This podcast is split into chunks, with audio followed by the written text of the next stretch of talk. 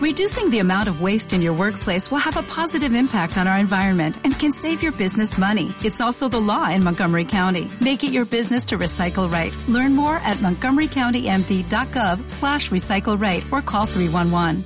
Juan capítulo 17, este es el sexto domingo que estamos en Juan 17, el sexto domingo que estamos en Juan 17, es decir, la sexta parte en la oración de Jesús, y todavía nos quedan un poco más, pero hoy vamos a considerar los versículos 13 al versículo 16. Vamos a leer obviamente desde el versículo 11, pero vamos a considerar los versículos 13 al 16 en esta noche. Vamos a pedir la dirección del Señor en oración una vez más.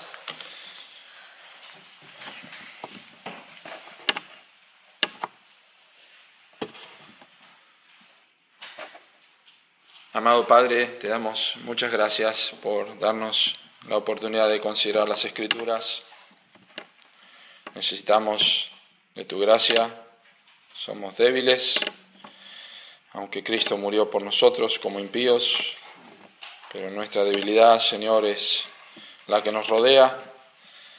Todos los días somos débiles en el púlpito, somos débiles fuera del púlpito, somos débiles en nuestras casas somos lentos para entender, somos, estamos rodeados, Señor, de incapacidad. Y te damos gracias que nos has dejado tu palabra, nos has dejado la escritura, que contiene promesas, que también contiene verdades que deben ser practicadas, por lo cual también te agradecemos que nada que tú nos pides es imposible poner en práctica. Señor, nos has dejado tu libro en un idioma que podamos entender. Y persistiremos en orar que nos ayudes a ser hacedores de la palabra y no tan solamente, no tan solamente oidores, engañándonos a nosotros mismos. Podemos estar engañados en esta misma noche, Señor, al venir a tu casa y pensar que recibiremos instrucción, que tendremos información de la Escritura y y queremos rogarte encarecidamente, en, medio de nuestra debilidad, querido Señor, que tú hagas real las escrituras en nuestras vidas, que hoy o mañana o esta semana nosotros podamos percibir que hay cosas en nuestra vida, conductas, eh, filosofías de vida, puntos de vista que han sido transformados definitivamente por lo que aprendemos de la palabra. Señor, solamente tú puedes hacer esto. El Hijo de Dios tenía el gozo puesto delante de él y este gozo hoy lo imparte a nosotros en esta oración. queremos, Señor, vivir a la altura de este sacrificio, todo lo que es posible para nosotros en Cristo Jesús. La lectura de tu palabra, Señor, nos habla y la exposición también alumbra nuestros ojos. Lo pedimos en el nombre de Cristo Jesús. Amén. Versículo 11 de Juan 17 dice, y ya no estoy en el mundo, mas estos están en el mundo, y yo voy a ti, Padre Santo, a los que están, a los que me has dado, guárdalos en tu nombre, para que sean uno, así como nosotros. Cuando estaba con ellos en el mundo, yo los guardaba en tu nombre. A los que me diste, yo los guardé, y ninguno de ellos se perdió, sino el hijo de perdición, para que la escritura se cumpliese. Pero ahora voy a ti, y hablo esto en el mundo para que tengan mi gozo cumplido en sí mismos. Yo les he dado tu palabra y el mundo los aborreció porque no son del mundo, como tampoco yo soy del mundo. No ruego que los quites del mundo, sino que los guardes del mal. No son del mundo, como tampoco yo soy del mundo. Estamos recorriendo la oración de Juan 17 y la razón por la que nosotros, por así decir, quitamos el pie del acelerador en el Evangelio de Juan en este capítulo 17 es porque la oración de Jesús, esta realmente es la oración de Jesús, no el Padre Nuestro, el Padre Nuestro es nuestra oración. Nosotros nunca podríamos orar Juan 17 y Jesús nunca podría orar el Padre Nuestro porque no tiene pecados que confesar y nosotros no podemos orar Juan 17 porque es una oración sacerdotal y es una oración de Cristo. Pero la razón de lo que estamos haciendo lentamente en Juan 17 es porque la oración de Cristo contiene un mapa, es un mapa. Juan 17 es un mapa que nos define a nosotros cómo Jesús está orando e intercediendo por nosotros. El momento histórico en el cual esta oración está expresada por el Señor Jesucristo es horas antes del arresto de Jesús. Esta no es la oración de Jesús en Getsemaní. Es una oración que Jesús hizo frente a sus discípulos. En aquella oportunidad Jesús estaba solo. ¿Se acuerdan que Jacobo, Juan, Pedro se durmieron? Pero aquí Jesús está orando y ellos están, están escuchando. El propósito inmediato de esta oración es que ellos sepan que no había nada, absolutamente nada que tomaría a Jesús por sorpresa. Ellos estaban escuchando, escucharon de Judas, escucharon de lo que iba a pasar, que el tiempo era cercano, y ellos sabían que nada tomaría a Jesús por sorpresa. Así que ellos podían estar confiados en medio de, de todo lo que se vendría. Imagínense cuando Cristo fue prendido, y sabemos, lo vamos a ver en Juan, cómo los discípulos huyeron pero el hecho de que Juan escribió este Evangelio nos muestra que ellos entendieron esto. Después de la resurrección de Cristo ellos entendieron muchas cosas que antes no habían entendido. Una de estas es, la, forma en que Cristo oró. Y el propósito a largo plazo de esta oración, a corto plazo, es que ellos pudieran ser fortalecidos, los que estaban allí presentes, los once. Y el propósito a largo plazo es que nosotros sepamos que Jesús estaba por comenzar un nuevo ministerio, es el ministerio de intercesión. Dos veces dice yo voy al Padre, tres veces, cuatro veces en, el, en Juan 17, yo vuelvo a ti, o yo vuelvo a, vuelvo a ti, o vuelvo a aquella gloria que tuve antes de que el mundo fuese. Y esa es la labor que el Señor Jesucristo tiene en estos momentos. Mientras nosotros estamos aquí, mientras nosotros dormimos, Él no se duerme, no no desmaya, la escritura dice, no dormirá el que guarda Israel, Dios no duerme, Dios, Cristo ya no está cansado, Él ya no tiene cansancio, ni tiene hambre, no tiene sed, Él intercede por nosotros, Él tiene un ministerio y una vida indestructible, dice el libro de Hebreos. Hebreos capítulo 4 dice que Él está en un trono de gracia, que nosotros podemos acercarnos para alcanzar misericordia y hallar gracia para el oportuno socorro. Dice que Él puede defendernos porque Él fue tentado en todo según nuestra semejanza, pero sin pecado. Romanos 8 dice que Cristo es el que nadie puede condenarnos porque Cristo es el que murió, el que también resucitó, el que además, dice el Espíritu Santo, está sentado a la diestra de Dios, el que también intercede por nosotros. Y por supuesto Hebreos capítulo 7, versículo 25 nos dice que Él puede ser Salvador a todos, para todos los que se acercan a Él, porque vive siempre para interceder por ellos. Me da un poco de pena avanzar y salir del capítulo 17 porque yo he sido y soy muy bendecido con esto, pero ¿sabe por qué me da pena? Porque como quizá ninguna otra cosa en el Evangelio de Juan, nosotros deberíamos entender, deberíamos recordar que la vida cristiana es una vida práctica. Nosotros tenemos que salir de aquí con la convicción de que hay algo que nosotros debemos vivir. No solamente la información, hermanos, que, vamos a tener o que estamos teniendo el capítulo 17 de Juan. Estoy seguro que ustedes pueden llegar a sus casas y, espero que de aquí en más se puedan decir, ¿de qué nos habla Juan 17? Bueno, es la lista de oración de Jesús.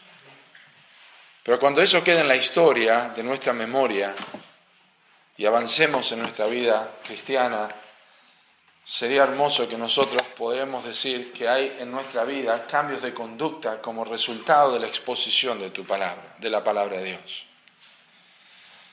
No hay nada más triste que la iglesia sea oidora y que nosotros los creyentes seamos oidores, pero no hacedores de la palabra. Por lo tanto, la Biblia dice en el libro de Tito que la fe de los escogidos de Dios, que es, confort, que es de acuerdo a la verdad que es conforme a la piedad. Necesitamos practicar lo que nosotros creemos. Entonces le pido al Señor en mi corazón, en este momento, en mi oración es, Señor, ayuda a cada uno de mis hermanos a que las peticiones de Cristo se hagan para nosotros patentes y recordemos, este es mi Salvador. Esto es para mí, es ahora. Él está intercediendo. Él, él oró esto para que ahora nosotros cuando lo leemos podemos decir, esto está pasando ahora, todos los días, todos los días. La oración de Jesús por nosotros está delineando cuáles son sus peticiones a nuestro favor que Él está haciendo ahora.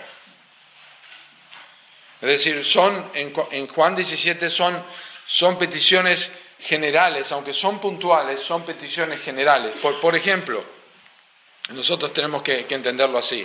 Al igual que el Padre Nuestro, cuando nosotros leemos el Padre Nuestro, Mateo 6, Padre Nuestro que estás en los cielos, santificado sea tu nombre. Señor, ¿cómo debemos orar? Vosotros pues oraréis así. Nosotros no oramos así. No es que no podemos orar el Padre Nuestro, no oramos así. Pero ¿qué sí, qué sí sabemos del Padre Nuestro? ¿Qué contiene el Padre Nuestro? ¿Qué es el Padre Nuestro? Es un modelo de oración. Por ejemplo, nosotros sabemos que podemos pedir a Dios las cosas que necesitamos. Pero el Padre nuestro dice, el pan nuestro de cada día, dánoslo hoy. Esa es la petición del Padre nuestro que tiene que ver con lo físico. Sabemos que ese es un ejemplo, en el, Padre nuestro, es un ejemplo de que Cristo está diciendo, las cosas materiales también la pueden pedir. Decir, el pan nuestro de cada día no es solamente la comida, es el mantenimiento de nuestras necesidades físicas, de nuestro trabajo. Señor, dame lo que necesito. Esa es la idea del Padre nuestro. Santificar el nombre de Dios no es solamente decir santificado sea tu nombre, sino apartarlo, tenerlo en cuenta, venerarlo, honrarlo, vivir de acuerdo a esto. Y así en cada petición, líbranos de tentación.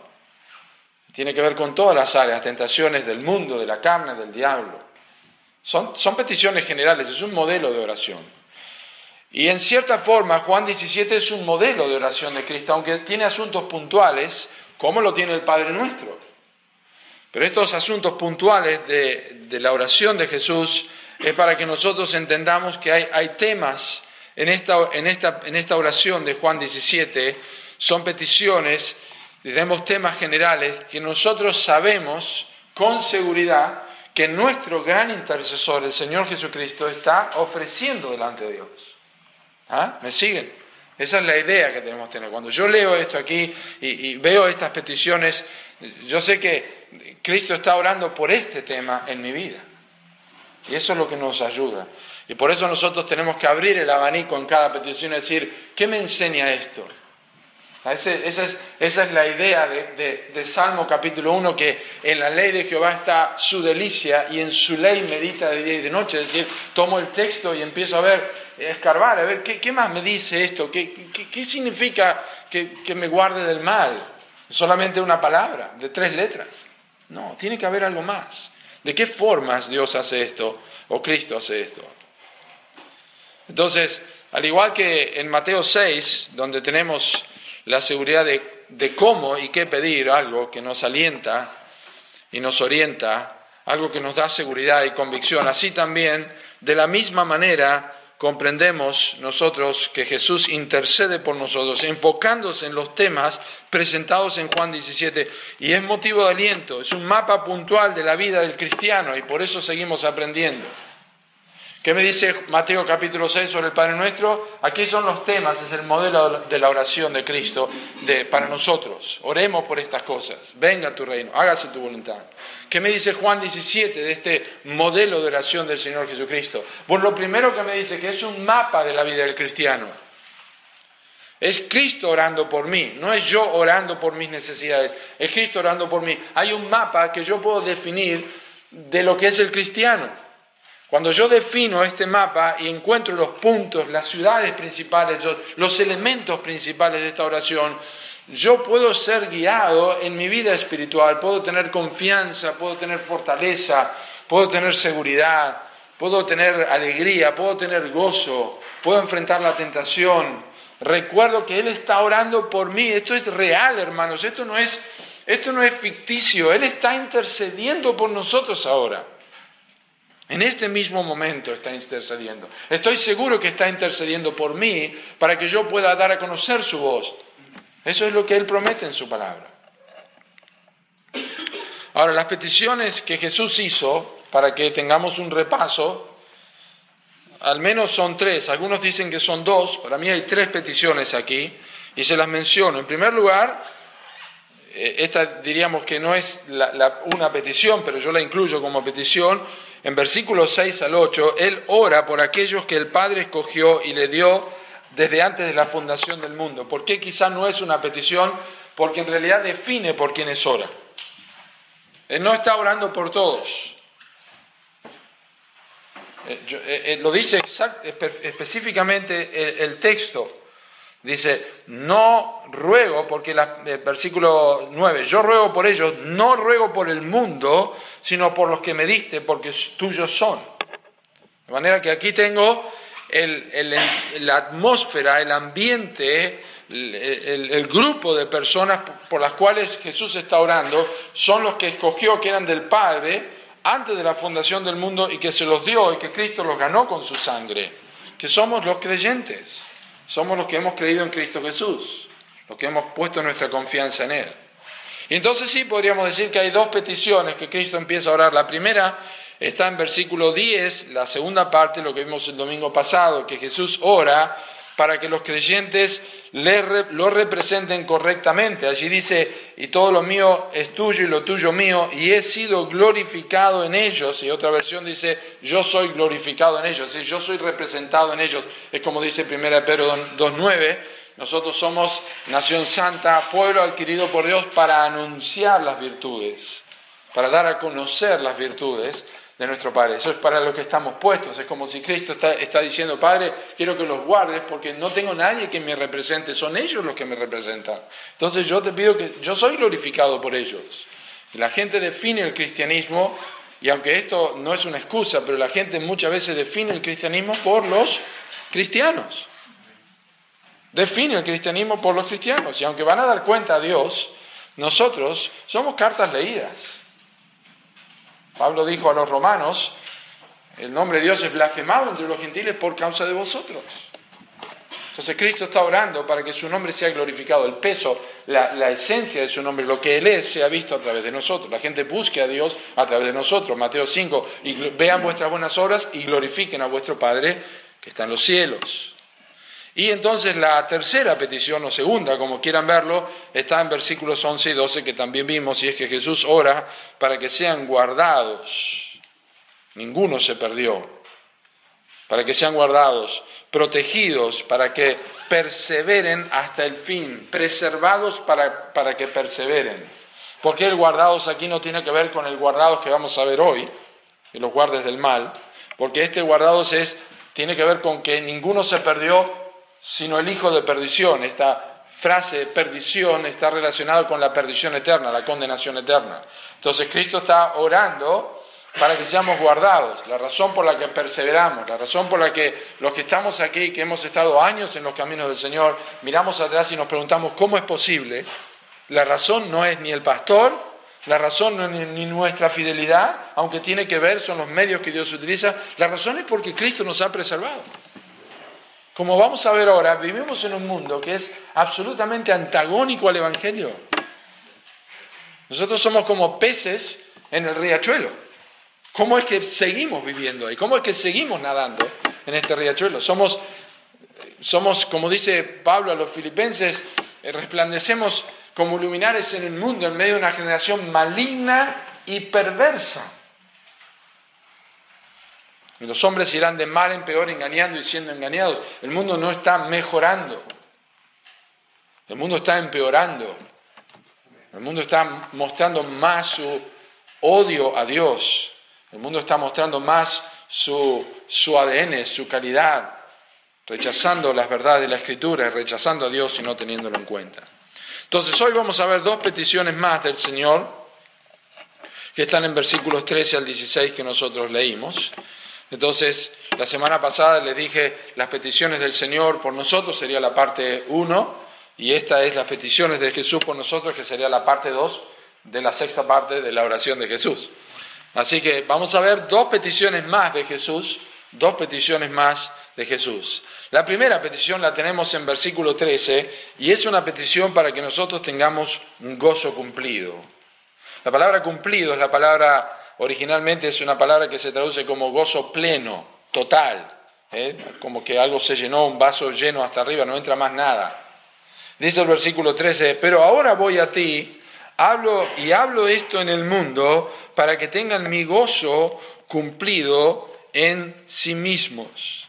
Recuerden, recuerden que los discípulos están escuchando y escuchan a Jesús decir pero ahora voy a ti y hablo esto en el mundo para que tengan ellos mi gozo cumplido en sí mismos.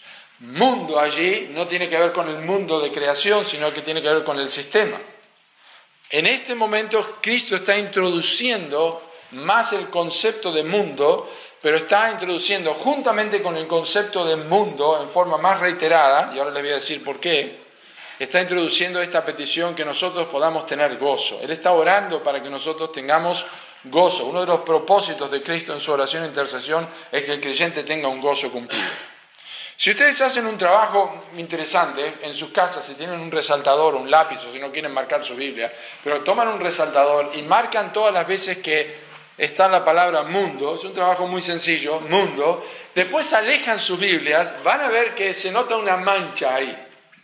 ¿Eh? Si, lo ponen todos los versículos juntos, se nota, es raro lo que estoy diciendo, pero para que entiendan, se nota como una mancha amarillenta o el resaltador que usen, donde hay más cantidad de mancha que en otra. Esa mayor cantidad de mancha o de, de trazo es la palabra mundo y se encuentra entre los versículos 13 y el versículo 16. Es decir, no hay duda que a través de un método muy sencillo gráfico uno puede descubrir que el énfasis que Cristo está dando ahora tiene que ver con algo que tiene que ver con el mundo. Él está orando cosas específicas por los creyentes acerca del mundo. Y una de estas cosas es que nosotros apreciemos el gozo. Ahora, al pensar en estas peticiones de, de, Jesús, que conforman, como dije, un mapa de lo que Jesús desea para nosotros, la voluntad para sus hijos, entonces esta petición tiene un elemento emocional importante. Hay, hay muchas personas que que creen que hablar de la parte emocional en la vida cristiana es transformarse en una persona descuidada de las escrituras o irse por el emocionalismo, dejar la palabra de Dios de lado y, guiarse por las emociones solamente. Pero las emociones son parte de la vida de un cristiano. El Espíritu Santo nos ha santificado. Todo vuestro ser, espíritu, alma y cuerpo sean guardados irreprensibles. Nuestro corazón, nuestra voluntad, nuestras emociones también están sostenidos por el Espíritu Santo. Y el gozo tiene que ver con nuestras emociones. Si bien el gozo, como vamos a ver en la vida del cristiano, no se basa pura y exclusivamente en las emociones, sí es una emoción en la vida del cristiano que no surge de sus circunstancias, sino de hechos concretos.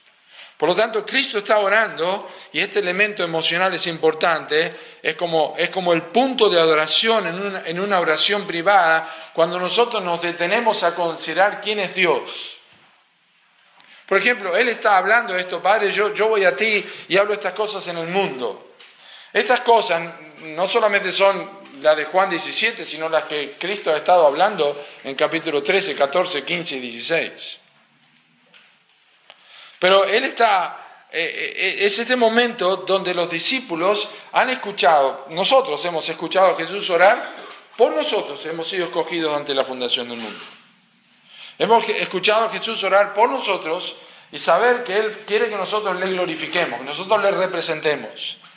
Y también el Señor está orando para que seamos preservados, para que seamos guardados. El Señor nos está guardando. En ese momento, esas tres peticiones solamente, más todo lo que sabemos que Él va a preparar lugar para nosotros, todo lo que enseñan los capítulos 13 al 16, que nos amó hasta el fin y que entregó su vida, deberían motivarnos a una actitud de gozo cumplido. Especialmente cuando Jesús comienza el versículo 13 y dice, pero ahora voy a ti y dice, yo oro para que mi gozo sea cumplido. Ahora voy a ti, cuando Cristo va al Padre, es porque, lo aprendimos esta mañana, en la clase de la escuela dominical, el domingo pasado, Cristo propició nuestros pecados.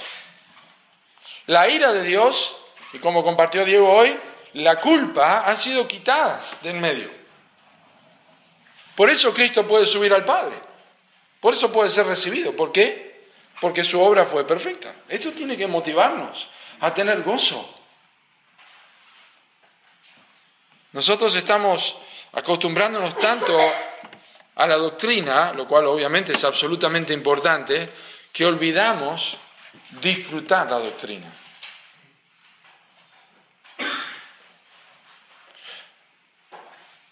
Ponga la mano en su corazón y piense cuando lee Efesios que nosotros estamos sentados en lugares celestiales con Cristo Jesús. Pon la mano en el corazón Y dígame si usted realmente lo cree.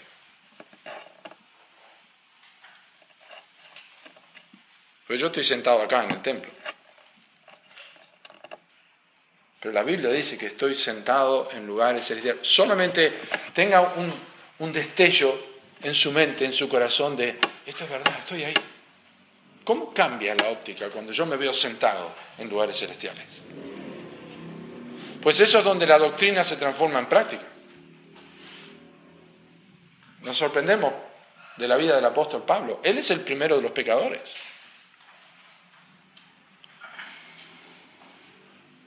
Y Pablo vivió de tal manera porque él creía esto. Por eso le escribió a los Efesios. Nosotros estamos sentados con él. No disfrutamos la doctrina, dejamos de admirarnos y dejamos de contemplar y por ende perdemos la capacidad de gozarnos.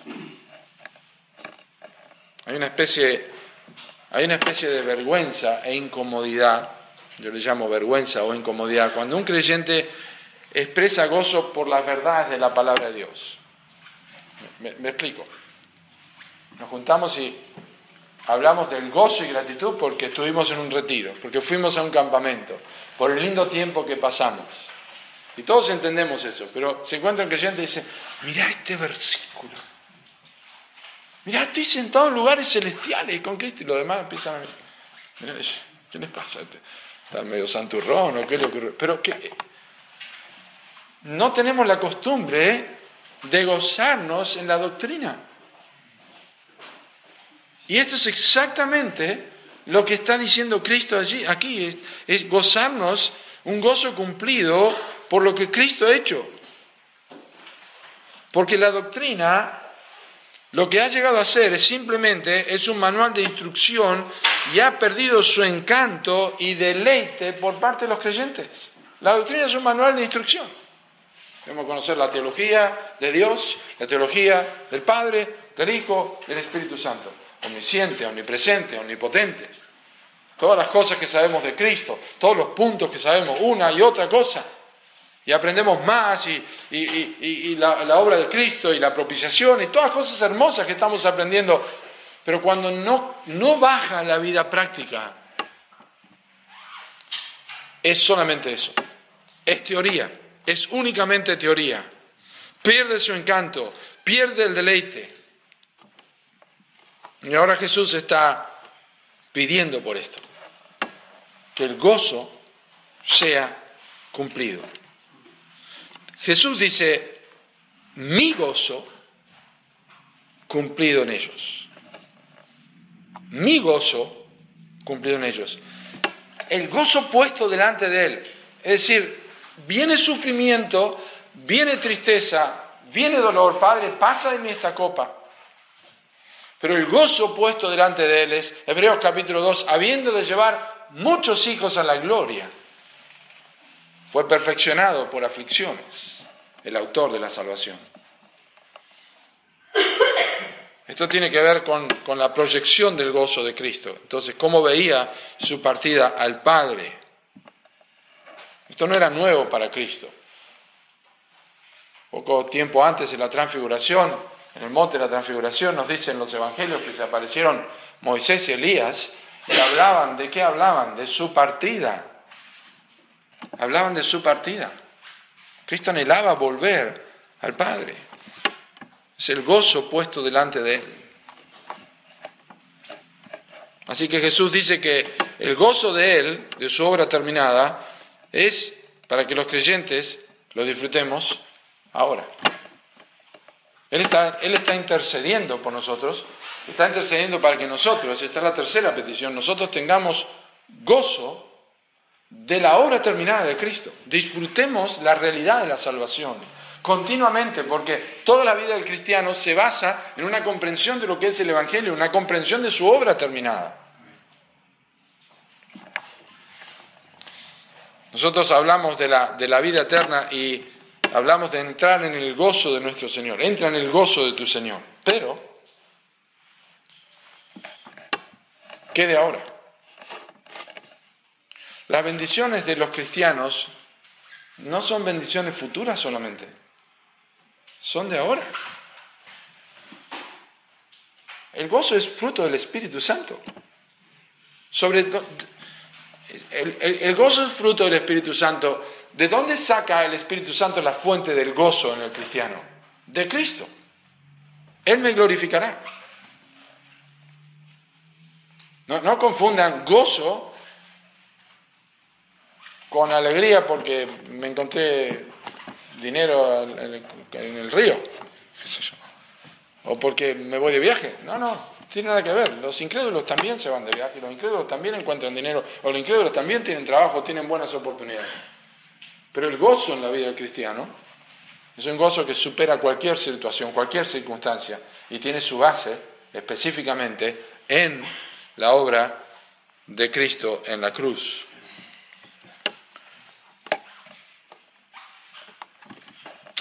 Es lamentable cuántos cristianos viven de manera miserable, viven tristes, viven enfadados, viven de una forma obtusa, siempre deprimidos, siempre oprimidos, siempre con el ceño fruncido, nunca hay expectativa, nunca hay esperanza, siempre hay frustración, siempre hay estrés, siempre hay descuido, siempre hay angustia. Como si su religión fuera un invento de los hombres.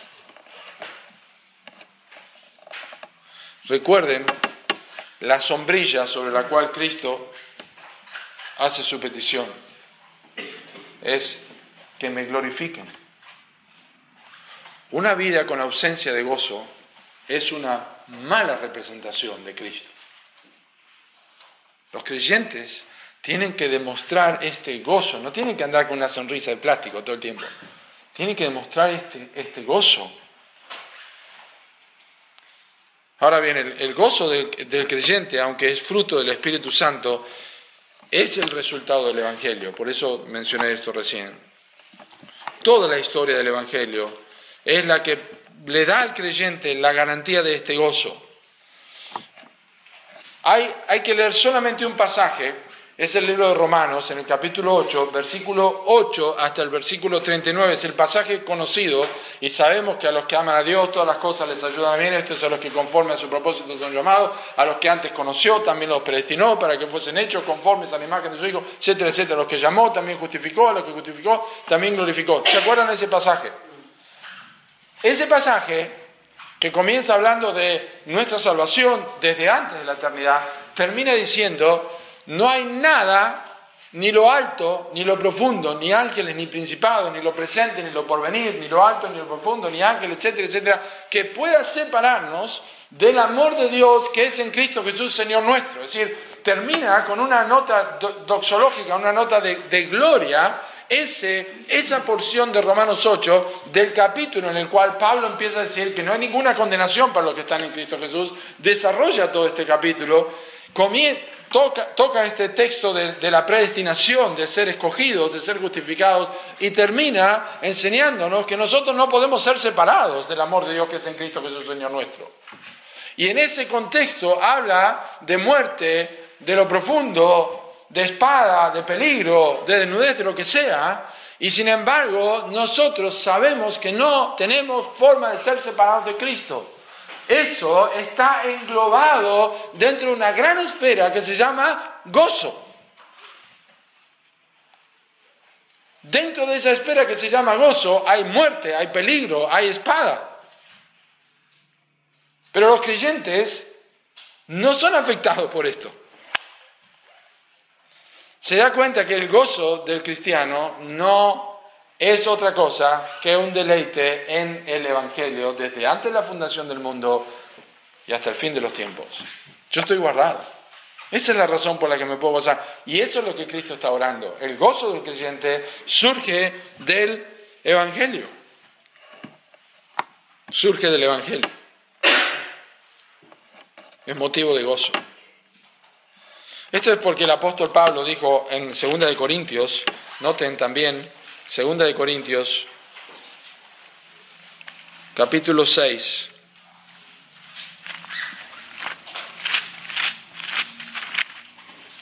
Segunda de Corintios, capítulo 6. Observen las palabras de Pablo, porque usted está pensando, yo no puedo, pastor, yo, yo, yo tengo momentos de angustia, de tristeza profunda. Bueno, escuche lo que dice Pablo. Segunda de Corintios, capítulo 6, comenzando desde el versículo, desde el versículo 10, perdón, comenzando el versículo 13, aquí ahora el tiempo aceptable, y aquí el día de salvación, versículo 3, no damos a nadie ninguna ocasión de tropiezo para que nuestro ministerio no sea vituperado. Antes bien, nos recomendamos en todo como ministros de Dios, en mucha paciencia, en tribulaciones, en necesidades, en angustias, en azotes, en cárceles, en tumultos, en trabajos, en desvelos, en ayunos, en pureza, en ciencia, en longanimidad, que es largura de ánimo, aguanta y aguanta y aguanta, en bondad, en el Espíritu Santo, en amor sincero, en palabra de verdad, en poder de Dios, con armas de justicia, a diestra y a siniestra, por honra y por deshonra, por mala fama y por buena fama, como engañadores, pero veraces, como desconocidos, pero bien conocidos, como moribundos, mas sea aquí vivimos, como castigados, mas no muertos, como entristecidos, mas siempre gozosos, como pobres, mas enriqueciendo a muchos, como no teniendo nada, mas poseyéndolo todo. El argumento del apóstol Pablo en este capítulo 6, si ustedes ven hacia atrás, comienza en capítulo 1, así pues nosotros como colaboradores de Dios. Este argumento de estar siempre gozosos a pesar de tristeza comienza en capítulo 6, versículo 1.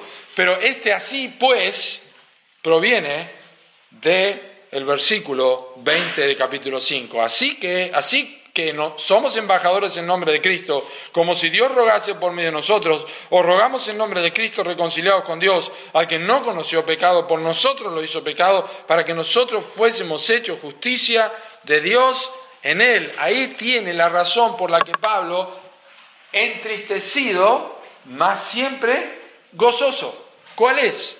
Es el Evangelio. Recurra al Evangelio cuando está triste, recurra otra vez a la historia del Evangelio y no hay ninguna cosa en este mundo que pueda opacar el gozo del cristiano. Por eso Pablo dijo a los romanos en capítulo 14, el reino de Dios no es comida ni bebida, sino gozo, paz en el Espíritu Santo. Y es por esto un texto más quiero que noten, en Primera de Juan, el mismo Juan escribe su primera carta y comienza de esta manera, Primera de Juan, capítulo 1. Versículo 1. Lo que era desde el principio, lo que hemos oído, lo que hemos visto con nuestros ojos, lo que hemos contemplado y palparon nuestras manos tocante al verbo de vida, porque la vida fue manifestada y la hemos visto, y testificamos y os anunciamos la vida eterna, la cual estaba con el Padre y se nos manifestó. Lo que hemos visto y oído, eso os anunciamos para que también vosotros tengáis comunión con nosotros y nuestra comunión verdaderamente es con el Padre y con su Hijo Jesucristo. Estas cosas os escribimos para que vuestro gozo sea cumplido. El Evangelio es lo que hace que el gozo sea pleno. Esa es la idea de cumplida. No que nunca más tengamos gozo, sino cumplido, lleno. el momento donde el gozo haya su mayor plenitud es en el Evangelio. Esto es cíclico y continuamente lo recordamos. Volvemos a gozarnos, volvemos a acordarnos de esto. Volvemos a disfrutarlo otra vez como la persona que, está trabajando y, al fin de, mes se va de vacaciones, sale por un mes de vacaciones y vuelve a trabajar el otro día y está cansado y tiene que cargar cosas, pero de repente se acuerda que a fin de mes se va de vacaciones y otra vez tiene gozo otra vez y al otro día va y tiene más trabajo para hacer. Pero lo que pasa es que se acuerda de que a fin de mes se va de vacaciones. El recuerdo de un hecho como una vacación, le vuelve a estimular. No es que no pase dificultades, sino que hay un recuerdo, hay un pensamiento que va más allá de su situación que le anima. Imagínense con el Evangelio. Mis pecados han sido perdonados. Yo fui escogido ante la fundación del mundo. Yo no merecía eso. Yo no sé por qué lo hizo. Yo ni existía cuando Dios me escogió. Usted no existía cuando Dios le escogió. ¿Cómo es posible? ¿Por qué yo? ¿Por qué yo?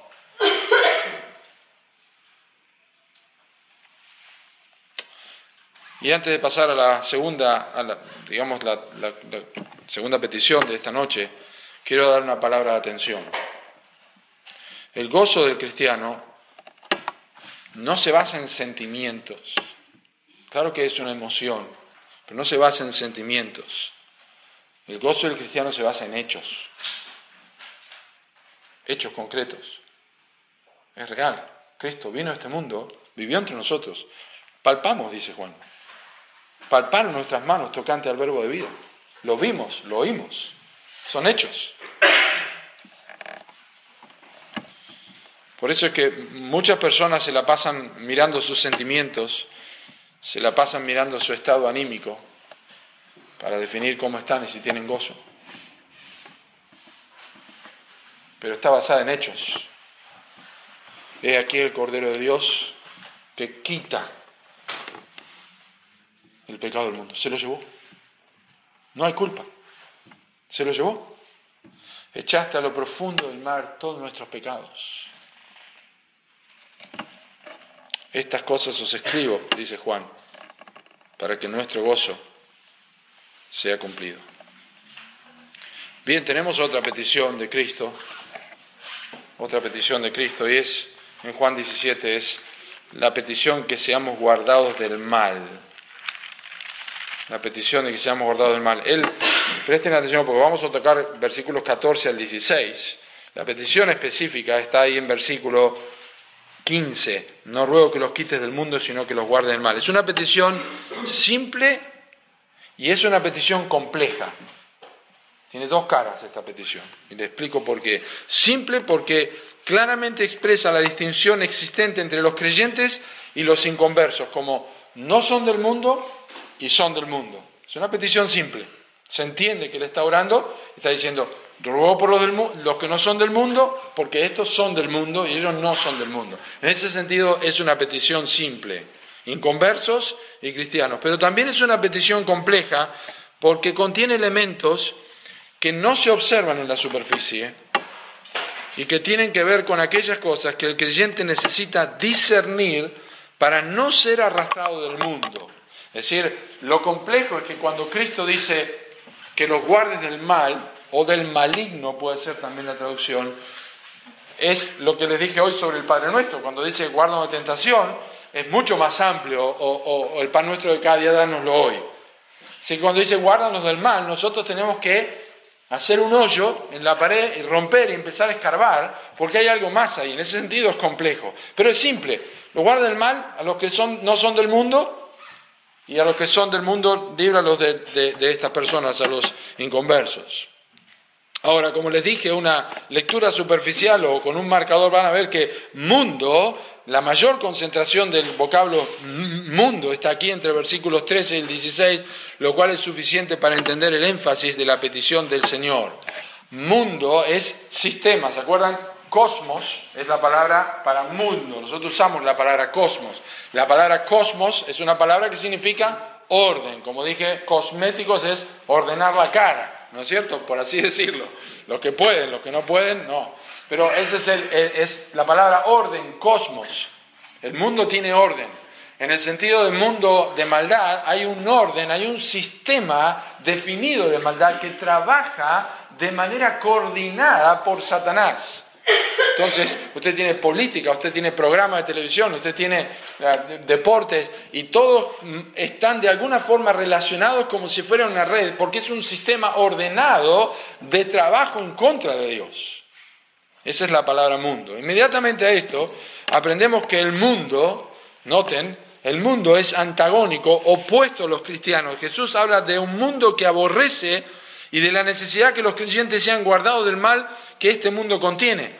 Dice, yo les he dado tu palabra, sabemos que la palabra mundo se repite, entendemos que es este sistema, es el mayor énfasis en este texto, pero inmediatamente descubrimos que este mundo tiene la cualidad de aborrecer o la característica de aborrecer, esa es una de las, de las cualidades, hay algo antagónico, y también que hay una necesidad de que ante este mundo que aborrece a los creyentes, ellos sean guardados.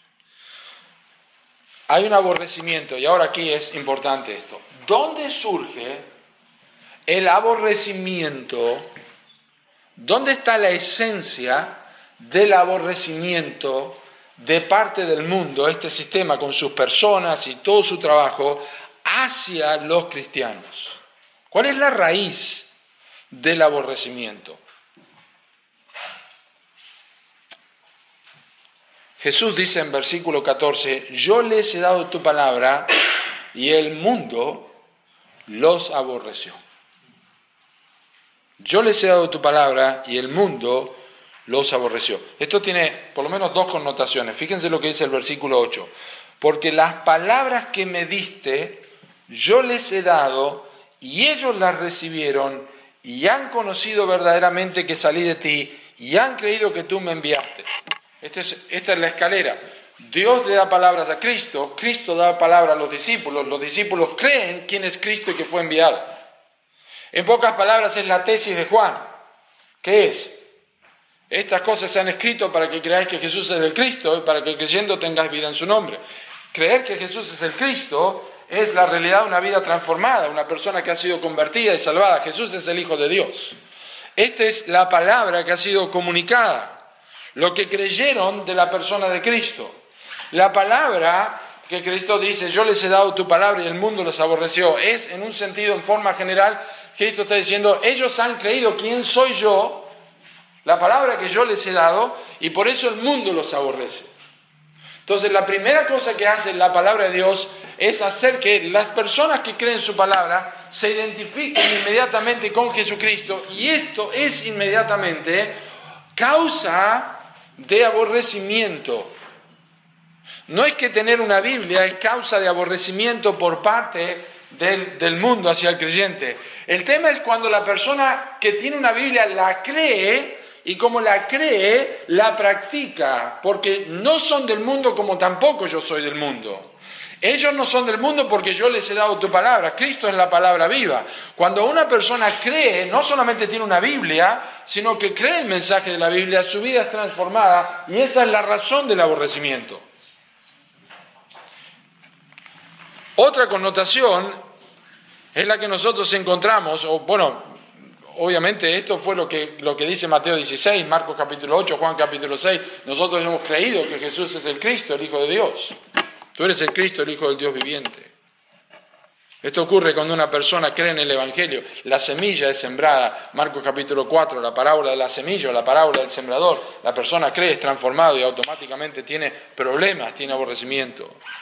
Pero la otra connotación del aborrecimiento es que la palabra que ha sido, ha sido recibida, que es la palabra del Evangelio, que es la palabra de Cristo, es lo que Pablo dice en, Romano, en 1 Corintios capítulo 1, versículo 18.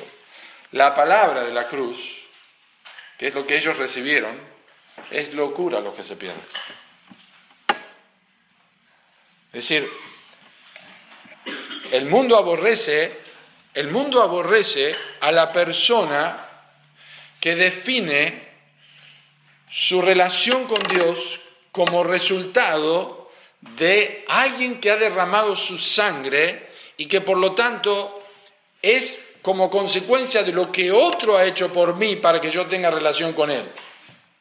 Eso el mundo lo aborrece porque el mundo lo que quiere es siempre sustituir al Evangelio, siempre quiere dar otra opción de cómo yo me justifico delante de Dios. Por eso el mundo acepta el moralismo lo disfruta porque enaltece al hombre, es una buena persona. Madre Teresa de Calcuta y los hospitales y todas las cosas que hagan, esas son personas, miren lo que ha hecho el Greenpeace, miren lo que hace todo, esas son personas buenas. ¿Cómo no lo va a perdonar Dios?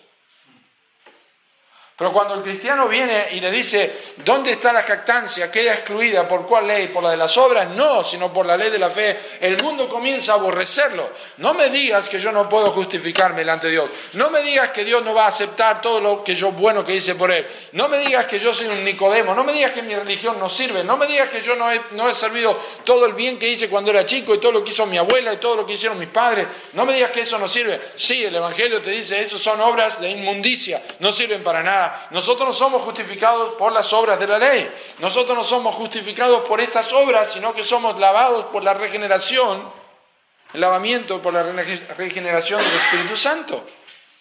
Eso es la palabra del Evangelio. Y esto es causa de aborrecimiento. Ahora, esto no solamente es lo que coloca a un hombre fuera del mundo, como dije, lo hace como Cristo, pues Juan dice, como Él es, así somos nosotros en este mundo. No hay nada que identifique mejor a un cristiano como extranjero en este mundo como cuando se alinea con la palabra de Dios. Escuche, Salmo 119, versículo 18. Abre mis ojos y miraré las maravillas de tu ley. Inmediatamente dice, forastero soy en la tierra, no encubras de mí tus mandamientos. El creyente está identificado en el mundo como una persona para quien la palabra de Dios es lámpara a sus pies y lumbrera a su camino. Define su matrimonio por las escrituras, la crianza de los hijos por la escritura, el noviazgo por la escritura, el trabajo por la escritura, define sus decisiones por la escritura, define los valores de su hogar por la escritura, define cómo pasa su tiempo libre, define lo que mira por televisión, define lo que, lo que, dónde va de vacaciones.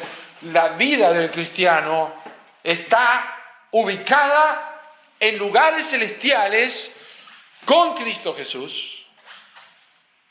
Y es por eso que nosotros somos aborrecidos. Somos forasteros, somos extranjeros y peregrinos.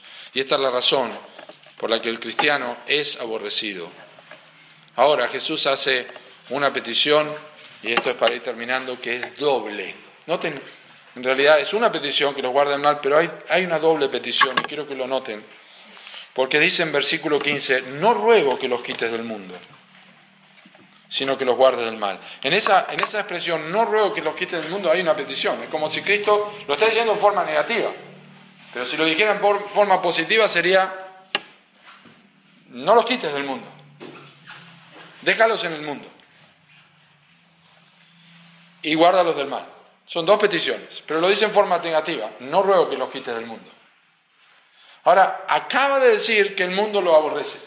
Yo no sé a usted, pero a mí no me gusta estar en un lugar donde no, no, no le caigo bien. A nadie le gusta estar en un lugar donde lo tratan mal, donde sabe que no es persona grata. A nadie le gusta. No, no, no mienta porque es así, a nadie le gusta estar ahí. No digo que está mintiendo, pero no nos gusta eso.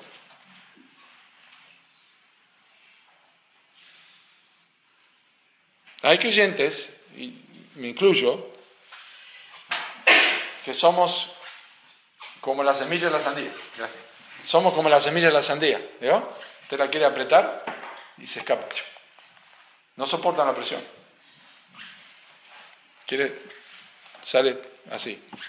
El creyente somos así. No, soportamos la presión. Entonces le pedimos a Dios que Él nos saque de ese lugar. No lo decimos así, pero Señor, quiero ser más espiritual, es decir, si puede pasar de mí esta copa y usamos.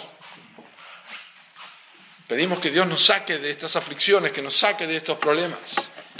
¿Por qué el mundo nos aborrece? ¿Por qué no mejor ser llevados? ¿Por qué no mejor ser quitados de este mundo? Pero esta no es una petición sabia a la vista de lo que Jesús está pidiendo, no es una petición sabia. Él está diciendo, no ruego que los quite del mundo. Por lo tanto, yo digo, Señor, sacame de este ambiente. Yo tengo que pensar dos veces. Hay tres peticiones en la Biblia que fueron negadas y las tres peticiones a tres hombres son la misma petición. El primero fue Moisés. Señor, quítame la vida. No aguanto más. ¿Qué hizo Dios?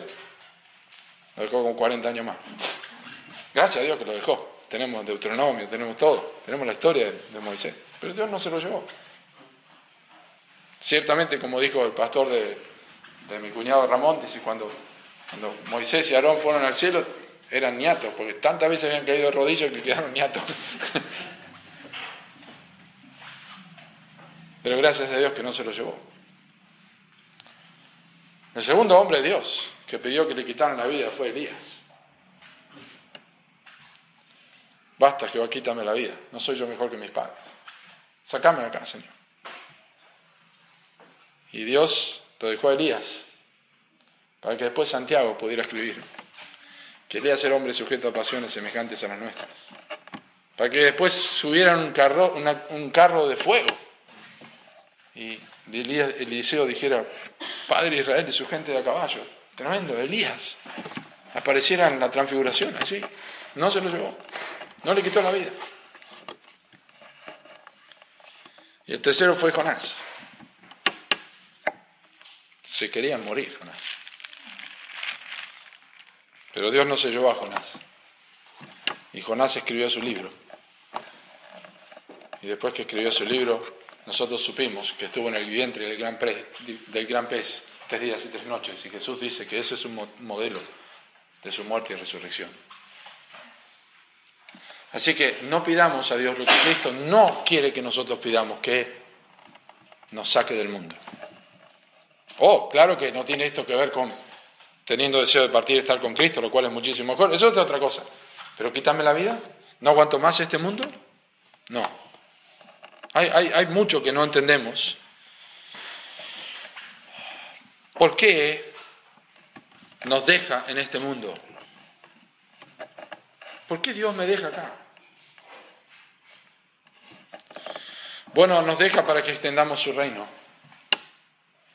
¿Quién va a testificar a tus compañeros de trabajo? ¿Quién le va a hablar a tus vecinos? Estoy internado. ¿Quién le va a hablar a tu compañero de, habitación? ¿Quién le va a hablar a esos médicos? ¿Quién le va a hablar a esos familiares? ¿Quién? No sabes, es terrible donde yo estoy. ¿Y quién va a ser un, quién va a ser sal? No aguanto más.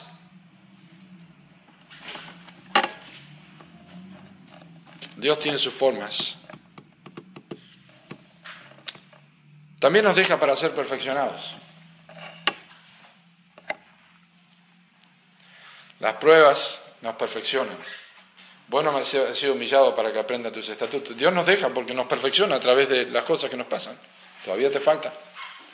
No aguantás todavía eso. No soportás todavía eso. No estás preparado todavía. Dios nos deja para perfeccionarnos. Usted sabe que nadie nace maduro en la vida cristiana. La Biblia dice que somos niños recién nacidos y que tomamos leche espiritual y que no podemos tomar otra cosa y que todavía no estamos, después deberíamos ser maduros para tomar vianda, no leche, porque vamos creciendo de, niños a, a maduros. Tenemos luchas, tenemos pruebas, tenemos aflicciones y por ahí recordamos que son las cosas que está haciendo Dios para que seamos conformados a la imagen de su Hijo, Romanos 8. Todas las cosas ayudan a bien. No dice que todas las cosas son buenas, pero todas las cosas y las malas ayudan a bien a los que aman a Dios.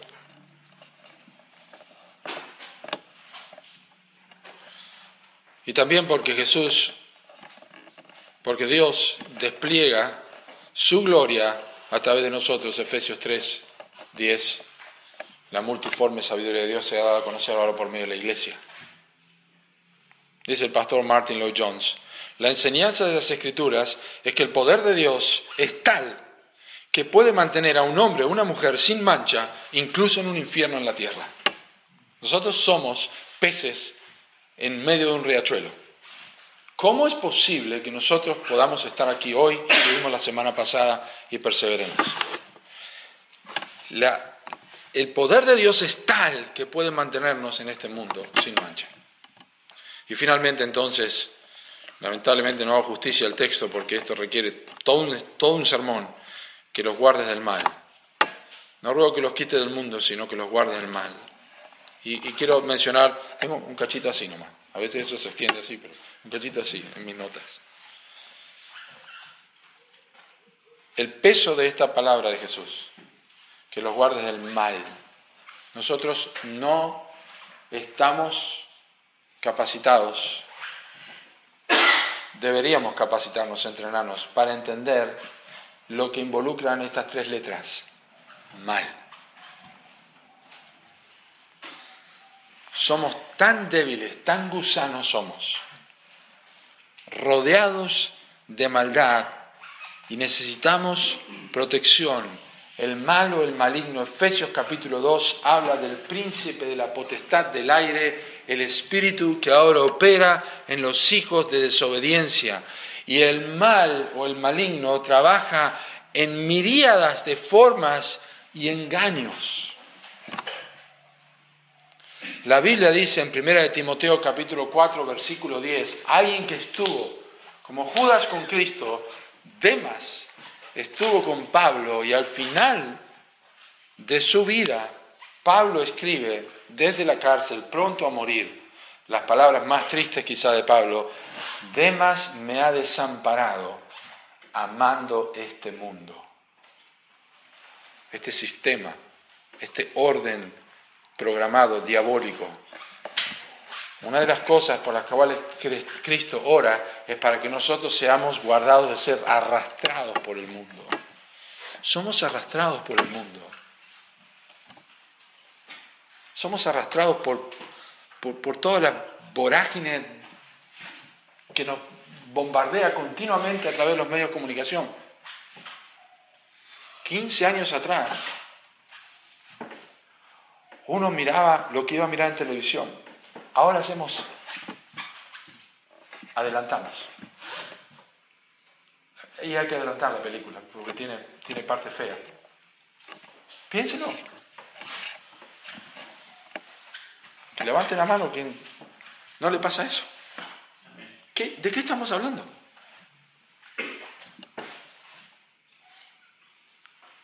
Ni la mire. Yo soy el primero que tengo que decir, Señor, ayúdame en esto, y me estoy disciplinando esto. Pero ¿por qué pasa eso? Porque el mal es engañoso. Porque pensamos que saltearnos esas partes no nos va a hacer mal, pero nosotros estamos involucrados, mirando, alimentando nuestro alma, escuchando cosas que crucificaron a nuestro Salvador. Demas me ha desamparado amando este mundo. Y la razón por la que seguimos haciendo zapping es porque amamos este mundo. Porque no se puede ver nada, sino. No, no se puede ver nada. Haga otra cosa.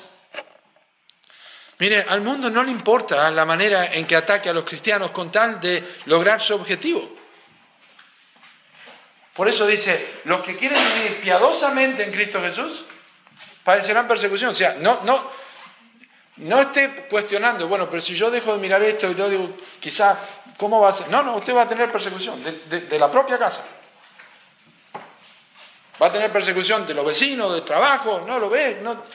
Va a tener persecución cuando usted defina, quiere vivir piadosamente en esto. No, pero no son esas áreas, son, son las otras, son las, cosas difíciles, la tentación, la pornografía, eso. No, no, no.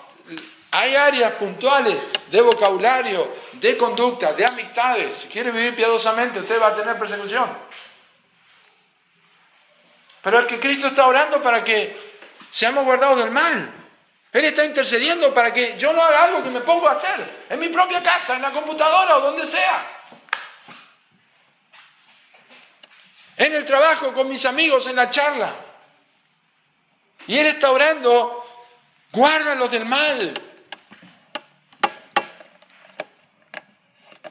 Otra manera de engaño, otra manera de, maldad es que el mundo nos mancha con un desequilibrio piadoso cuando dice la religión pura y sin mácula delante de Dios es esta, Santiago 1.27, visitar a los huérfanos y a las viudas en sus tribulaciones y guardarse sin mancha del mundo. No hagas esto sino hacer lo otro. Está muy bien que sirvas al Señor, pero guardate sin mancha del mundo. No seas contradictorio en tu vida. Otra manera en que el mal acosa es el orgullo. La Biblia dice a los pastores que no deben ser neófitos, no sea que caigan en la condenación del diablo, que es el orgullo.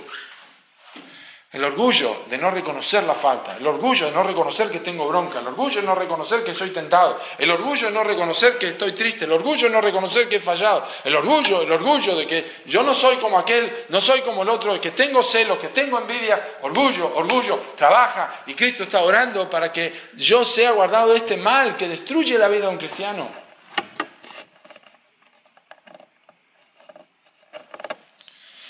El mundo trabaja a través de la impaciencia, el apuro, pero yo lo quiero, yo lo quiero ya, lo quiero, es que me gusta, que lo quiero. Eh, y empezamos, y si saco de acá, y si pongo de acá, y todo, el apuro, la codicia, quiero tener más. Necesito ir, tengo que estar. La extrema preocupación. Vivimos preocupados, vivimos preocupados. Y termina un problema y tengo otro problema.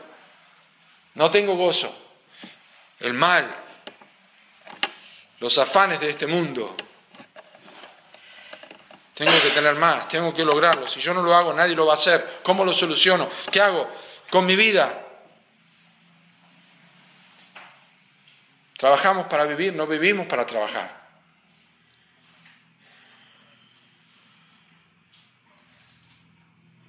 Es lo que Pedro dice en 1 Pedro 5.8.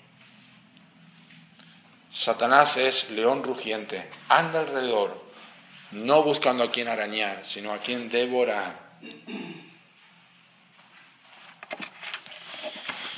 Temores, falsos maestros, divisiones. Hay tanto para hablar sobre el mal, hay tanto para hablar. Por eso son tres letras. Por eso era una petición compleja, porque es mucho más profundo. Cavamos y empezamos a ver cuántas cosas hay sobre las cuales Cristo está orando para ser guardados. Tengo que cambiar esto. Donde lo vea, en el matrimonio, en el hogar, en el trabajo, ¿cómo me está afectando el mal? Él oró para esto. No son del mundo, como tampoco yo soy del mundo, dice el versículo 16. Señor nos ayude. En dos semanas vamos a ver una de las peticiones más importantes que Cristo tiene por nosotros. Quizás nos lleve más tiempo. Santifícalos en tu verdad. Tu palabra es verdad. Oremos. Señor, te damos gracias por las escrituras. Cuánta riqueza hay. Gracias por interceder por nosotros. Señor, te pedimos, como empezamos, que esto afecte nuestra conducta. Dios, haznos por favor, te rogamos, haznos sensibles, Señor. Despiértanos, Señor, restauranos. Sentimos callos en nuestro corazón a veces sobre cosas que practicamos y pensamos y no las dejamos de hacer. Nuestros tiempos, nuestros pasatiempos, nuestro dinero, nuestros gustos, nuestros amigos, tantas cosas, Señor. Y el Salvador está orando. Guárdalos del mal. Guárdalos del mal, Padre, guárdalos del mal. No los quites del mundo, pero guárdalos del mal. Señor, queremos poner nuestra parte pensando en la obra de Jesús en la cruz. Te amamos, Señor. Débilmente, pero te amamos. Aumenta nuestro amor por ti. En el nombre de Cristo Jesús.